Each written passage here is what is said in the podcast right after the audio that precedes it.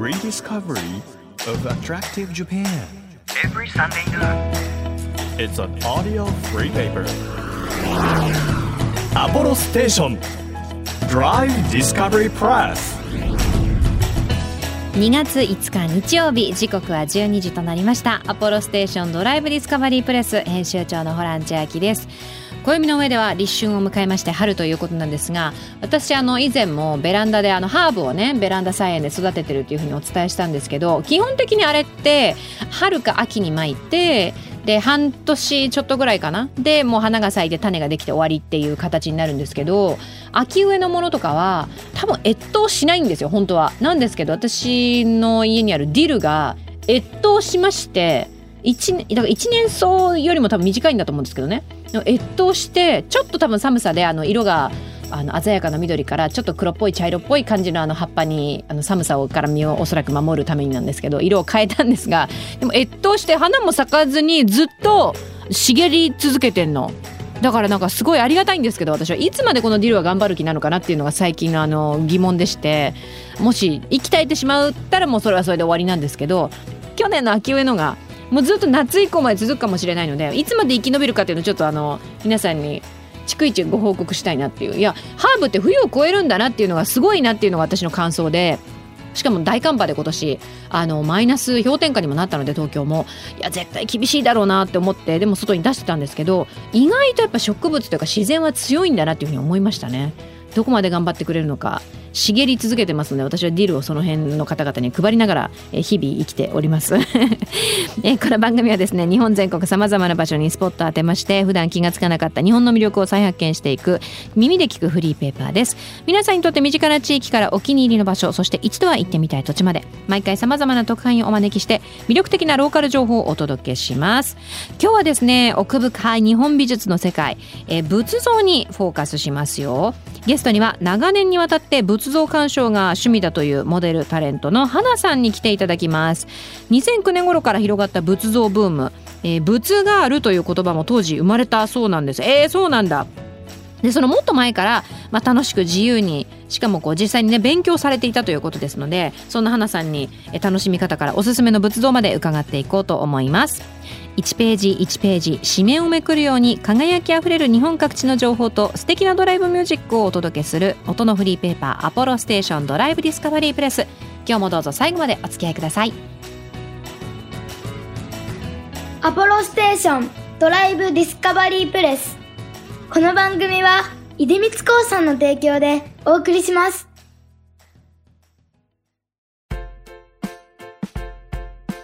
耳で聞くフリーペーパーアポロステーションドライブディスカバリープレス改めまして編集長のホラン千秋です。今日はモデルでタレントの花さんをお迎えしております。どうぞよろしくお願いいたします。よろしくお願いします。あのーはい。花さんもう皆さんねもういろんなところでご覧になってるとは思うんですけれども17歳からモデル活動を始められまして、はいラジオテレビナレーターそしてエッセイの執筆など大変多方面で活躍されていらっしゃいます。で美術史を専攻した大学で仏像について学ばれて卒業後も仏像鑑賞がご趣味でいらっしゃると。はい。で2019年にはなんと奈良国立博物館表現員に就任されているということではい。今日はもう仏像についてもうこれを聞けばホランさんも仏像好きになるかもしれないという期待を込めていろいろお話しさせていただきます。もうじゃあ手取り足取り仏像について教えていただけるということですね。頑張ります。はい。そもそもなんですけど、はい仏像に興味を持たれたきっかけっていうのはいつなんでしょう？えっと大学時代にはい美術史を専攻していて、その中で東洋美術を主にえっと授業で受けていたんですけど。はいその中でフンドゥキスタンというアフガニスタンの方の仏像と出会ったんですね。フンドキスタンっていうのは場所ですね。アフガニスタンの方にあるフンドゥキスタンという地域がありまして、そこで生まれた仏像の写真をスライドで見せさせられまして、はい、うわってそこでもうなんかこう雷が落ちたような衝撃ですね。あんまりにも美しくて。え私たちがこうはい知ってる、い、わゆるこう奈良の大仏様とか、い。ろんなところで見るこう仏像とは全く違うものなんですか？違いますね。やっぱりアフガニスタンの方だとこうヨーロッパに近い西洋のこう美術を汲み取った彫刻の姿をしているので例えば髪の毛がちょっとウェービーヘアはいはちょっとスバージュがかかってる感じだったり、あと顔も彫りが深かったりいわゆる、まあ、今ホランさんがおっしゃった奈良の大仏とか鎌倉の大仏様とかとは顔が違ったんですよね。あの仏像ってやっぱりその地域の人の顔に似ているので、はい。多分向こうの方たちはうん。私たち日本人よりも顔の彫りが深いからだと思うんですが、はいはい。すっごくくっきりとしたお顔をされていてそれに衝撃を受けましたね。じゃあ日本でこう身近にある仏像を見に行くってなった時にどうやって出会いに行くのがおすすめですか？私の場合は会いに行く。はい。しかも同じ仏像に何度も会いに行くので、なんかこう再会率が多いんですよね、はい。でも仏像を全く知らなくてちょっとでも知りたいなと思われる方は例えば京都の分かりやすい三十三間堂に行ったりあ自分が修学旅行に一度行ったけれども大人になってもう一度行ったら違う気持ちになるかもって思うお寺に足を運んでみるのも一つの手だと思います。ーあとは仏像好きの話を聞いてくださることかな。仏像好きの話をまさに今みたいなことですね。はいで仏像ってなんとなく似たような表情で一個一個に特別な感情を抱くっていうことがきっかけが見つからない人もいると思うんです。はい。そこから先どこに思いを馳せるべきなのかなっていうのはまだわからないでいるんですよ。そんなに考えなくていいんじゃないかな。あの仏像はすごく心が広いお方なので、はあの自分からもう距離を縮めていくしかないんですいよ。はなので私の場合ももう常に一方通行な思いを。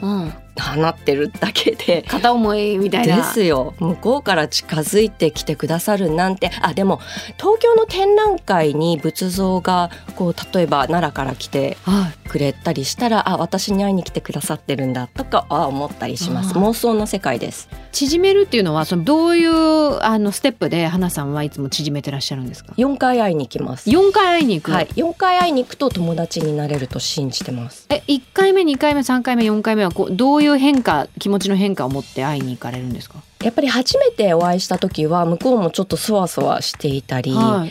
誰だか私のこと知らないしっていうまあ人間同士と一緒ですよね、うんうん初めましてから始まってで2回目3回目繰り返して4回目になると目が合うんですよ。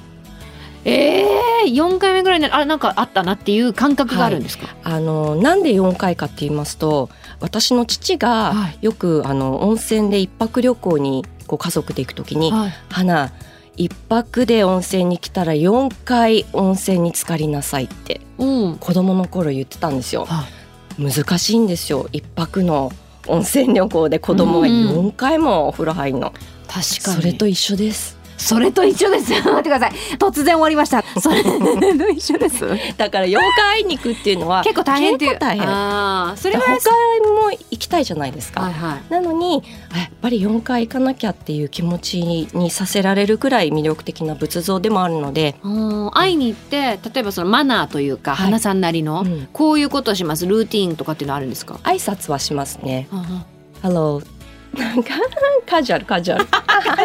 ジュアルで英語でそれを言うんですか？そこは日本語じゃないんですね。なんか英語ですね。ハローと言って。そうハローって言ってであ元気また来たのかみたいに向こうが返してくださったりとか、まあ妄想ですけどね、まあまあまあ大丈夫ですよ私。い。いや別に大丈夫です。あの 心配してないです。大丈夫です。なんかひひいやしてないしてないしてない。え？大丈夫。私もあの韓国ドラマに対してそういう感じですから。あじゃあ同じですから。一緒です私もその好きな俳優さんの見て、はい。今日も素敵だねって言っていや君もだよって聞こえてますからあじゃあ一緒一緒一緒。もうわかるじゃないですか。わかる それです。それですね、はい終わりましたね。これ聞いてる人はますます分かんなくなった方もいるかもしれないですけどでもやっぱ繰り返し会いに行って自分から心の距離を縮めていくことでその先には何が待ってるんですか？何を期待するんですか？ねえ期待しちゃいけないの？期待なんかしちゃダメですよ。えー、嘘あ期待しちゃってる？私はあのいつか大好きな俳優さんとワンチャンあるんじゃないかっていう期待は常に持ちながら生きてますから。割とそれリアルですよね。ホランさんの方が。どういうことですかあ私は妄想で済ませますよ。いや私も妄想でリアルだとは思ってないですよ全然、まあ、あのリリアルでちょっとある日新聞見たらあれみたいにちょっといやチャンスがありゃはいそりゃ行きたいですけど、なかなかそれはもう妄想の世界ですよああそっかだけど、そうはいいう期待期待はなんか仏像に限ってははい。あの出禁になる可能性があるので出禁になる？お寺に。例えば、はい。私が大好きな当時の帝釈天様っていらっしゃるんですけど、はい。はい。いつも妄想するんですよ。うんあの象にまたがってる仏像で、はいはい。かっこいいイケメンスタイルで象にまたがっていていはい。つかこの象の後ろに乗って京都の街を散歩したいなってうん。思ってるんですよ。まあ妄想ですよね。妄想でね。も本当にそんなことしちゃったら出禁ですからね。まあそう確かに出禁にはまあじゃあこちらですね。あ本当だ、はいかっこいいでしょ本当だ。なんかちょっとい勇ましい感じもありますよね。あのすごく背筋ピンと伸ばしてあ。こう自分と向き合ってる姿がねなんともかっこいいんですよ。これ自分と向き合ってるんですね。多分。まあ妄想ですから。妄想ですから、すごい恥ずかしいんですけどその仏像の種類その観音様とか如来とかいくつぐらいあるものなんですか？えっとね如来は4つ大きく分けて4つですよね菩薩はいろんなステージがあるのでもっとこうわって枝分かれしています。でも如来はこう悟りを得ているものなのでまあ、見分け方としてはアクセサリーをつけてないのが如来。如来。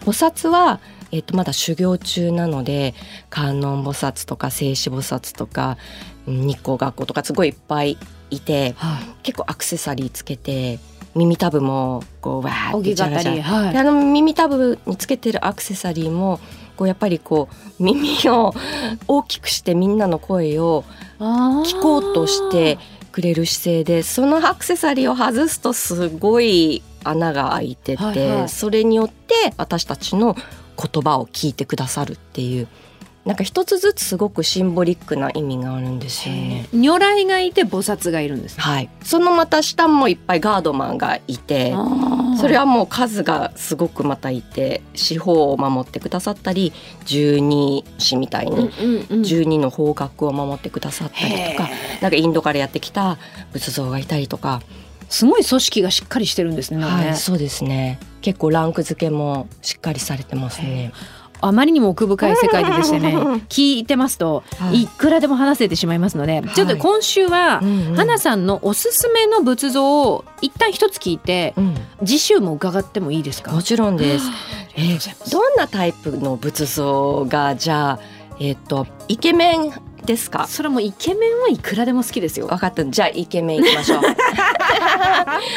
あの、はい。安倍文殊院奈良にあるあの奈良の桜井市っていう場所にある安倍文殊院の文殊菩薩様、うん。こちらあの海慶という鎌倉時代のすごく有名な仏師が作った作品ではい。めちゃくちゃかっこいいです。顔顔が。顔が。そして大きいんですよ。ああの7メートルぐらい地上からえっと測るとありまして、はい。で獅子にまたがってるんですよね。大きな獅子。でこれは都会文殊群像って言って5体仏像がこう並んでいましてちょっとしたこうステージになってるんですよね。でもこのステージがもう一つのこう舞台みたいになっていてこの前に立つともう本当に心打たれます。もうちょっと写真見てみましょうかね、はい。おーすごい。真ん中の大きな獅子にまたがっているのが文殊菩薩様。文殊菩薩。様は知恵の神様。三人集まれば文殊の知恵ってよく言いますよね。その文殊菩薩様で知恵の神様です。だから頭がすごくいいしはい。なんかこの仏像ちょっとねすっごい端正なお顔されてるんで確かに。うん。ホランさんに似てるなと思って今日選んだんですけど似てないですか？そう私そん綺な麗な顔してる文んですよ。殊菩薩様に似てるなんてそんななんかもうそれ多いですけどなんかちょっともうキリッとしてて、はい。でもなななんだろう？こう無駄のないスマートな顔立ち？確かに素敵ですよね。そうです。あの海慶が作る仏像は海慶私本当天才だと思っていて、はい、物資の中でも一番好きかもしれないな。とにかく振り幅がもう広いんですよ。はいはいなのですっごくかっこいい仏像も作りますしすっごく険しい表情された仏像も作りますし、うんでこの文殊菩薩様がまたがってる獅子もすごくちょっとね可愛らしくてあのねすこの写真には写ってないけれども下から覗くとはいちゃんと男の子なんですよ。えこのあの獅子がですか？獅子がそう。下から覗くと？男の子なんですよ。へそういうところまで割と細かく作り込んでいて。ちょっと面白いなんだろうこの獅子ちょっと一見するとうん。なんかユニークというか、そう。ちょっとおどけた感じの表情に見えるんですけどその上にねあのまたがっている文殊菩薩の眉毛とかめちゃくちゃドラマチックじゃないですか、はい。なんかその対比が端正な顔立ちと、うん。少しこうおどけたような表情の獅子とっていう、うん。そのコントラストがすごい面白い。ねすごいコミカルな表情を浮かべてる獅子で、はでなんかもう動物もすごく多く登場するんですよね。はい。であのまあ実在しないこう動物もいるから、なんか全てがちょっとファンタジーで。またこれ、れがう動き出したらどういう動きするんだろうとか妄想が止まりませんね。えーそしてこの周りにいるのが、うん先ほどお話しされていた、はこれ全財童子ってこれも国宝なんですよね。はいあの横をこう走ってる。うんうんうんうんうん。面仏白い像あれも可愛らしいんです。すごい大人気。た表情してますよね。はい。全財童子は不動明の脇地でもあって、でも本当はね、この全財童子は今顔が私たち正面を向いてるんですけど、本当は文殊菩薩様の方に向いてるらしいんですよ。そうなんですか。うん。でも私たちがちゃんと見えるようにこういう配置でお寺では陳列されていますね。へえなんかすごい写真で見るだけでもそのダイナミックさとか迫力って伝わってくるので実際に会いに行ったら、うん。結構心動きますよね絶。対うんぜひ会いに行ってください。あー今ご紹介いただいたのは、はい安倍文殊院の文殊菩薩様ということで、えー見に行くこと常に見に行くことはできはいますね。はい。ちょっとうん。ぐっと心つかまれました。あよかった。かっこいい仏像が好きだね。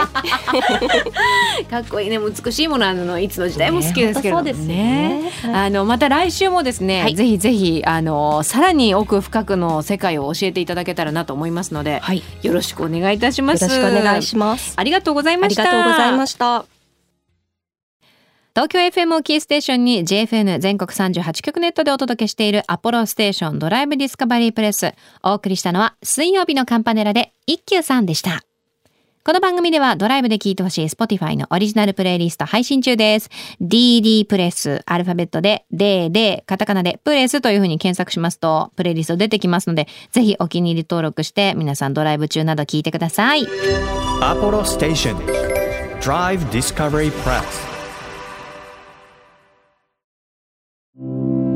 地域社会を支えるライフパートナーアポロステーションのスタッフがお客様に送るメッセージリレー。北海道富良野市の西出工業株式会社富良野給油所中村秀夫です。富良野はドラマ北の国からで有名になった観光の街です。冬はスキー場が2つもあって十勝岳を眺めながらパウダースノーを満喫できます。富良野ワインメロンオムカレーなど美味しい食べ物もたくさんあります。地元の方はもちろん毎年観光で富良野へ来られるお客様が今年も来たよと顔を見せてくれることがとても嬉しいです。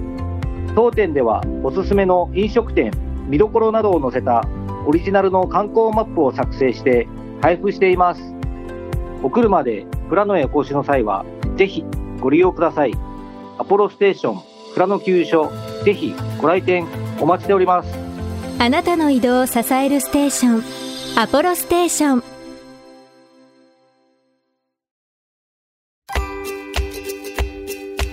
東京 FM からホラン千秋がお届けしてきました。アポロステーションドライブディスカバリープレス今週は仏像鑑賞をテーマにモデルタレントの花さんをお迎えしました。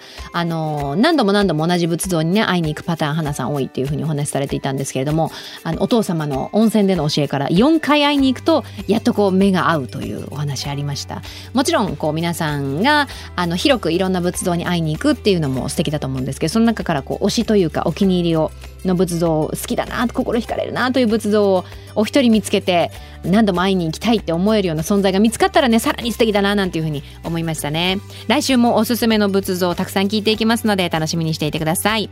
アポロステーションドライブディスカバリープレスこの番組では毎月テーマを設けてメッセージや写真を募集中なんですがあの2月はですね原点に立ち返って皆さんにこうおすすめのスポットというのをドライブスポットでもいいですデートスポットでもいいですしあの一人で楽しむスポットでもいいですしここちょっとあの今まで教えてなかったんだけど教えたいなというとっておきスポットがあったら教えてください。情報をくださった方の中から毎月3名様に番組セレクトのとっておきプレゼントを差し上げています。今月は厳選国産調味料黒のさしすせそギフトセットを3名様にプレゼントします。皆さんさしすせそ言えますか？あのお砂糖塩お酢お醤油お味噌ですね。日本の伝統に育まれた食物繊維やミネラルなどの栄養が豊富な黒の食べ物。そんな黒の食材パワーを掛け合わせた先ほどのさしすせその調味料をセットにして、えーお伝えしお伝えじゃないお届けしますので楽しみにしていてください。欲しいという方はメッセージを添えてね番組ホームページからお待ちしています。また月替わりの番組ステッカープレゼント中です。新しいデザインに変わりましたよ。今月は音楽書籍などのメディアを中心に活躍中。えー三重県在住のイラストレーターさん富永新平さんのデザインです。あのねちょっとこう雪が降って夕方から夜にかけてかなだんだんと暗くなってた空の中こう雪が舞っておりまして白いちょっとスポーツカー風のあの車にこう身を委ねてコーヒーかなホットドリンクを飲んでるあのちょっと可愛い。これすごい可愛い。シンプルなんだけど可愛いっていうデザインになってますのでぜひぜひゲットしていただきたいです。こちらもえ番組ホームページからメッセージとともにお待ちしてますよ。欲しいという方ぜひぜひ送ってください。日本全国さまざまな場所にスポットを当てて日本の魅力を再発見していく耳で聞くフリーペーパーアポロステーションドライブディスカバリープレス。お相手は編集長のホラン千秋でした。また来週!アポロステーションドライブディスカバリープレス。この番組は出光興産の提供でお送りしました。